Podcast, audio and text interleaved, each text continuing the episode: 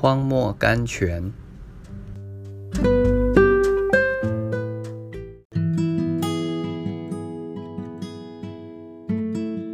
十二月三十日，彼得被囚在监里，教会却为他切切的祷告神。使徒行传十二章五节，彼得在监里等待处决，教会既没有能力拯救他，又没有势力拯救他。地上的帮助得不到了，可是天上的帮助还能得到。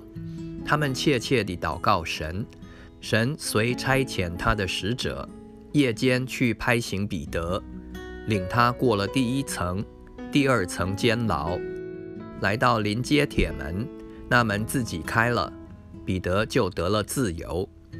亲爱的，在你的道路上，也许也有铁门阻塞你的前进。像一只笼中的鸟一般，你一直在击打门栓，可是非但得不到帮助，反使你非常疲惫，非常疼痛。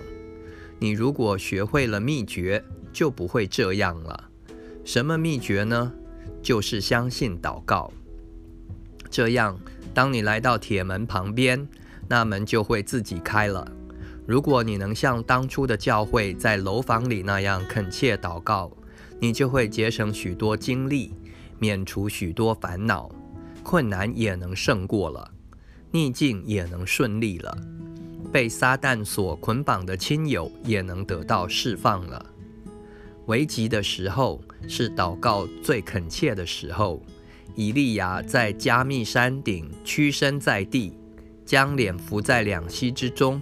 虽然没有出生的话语，他的全人已经与神合一，与神同心合意地反对恶者的势力。这是我们祷告时所当有的态度。意字屈膝的时候，the bend knee time，说不出来的叹息，尝试不能拒绝的祷告。斯布真，C H Spurgeon。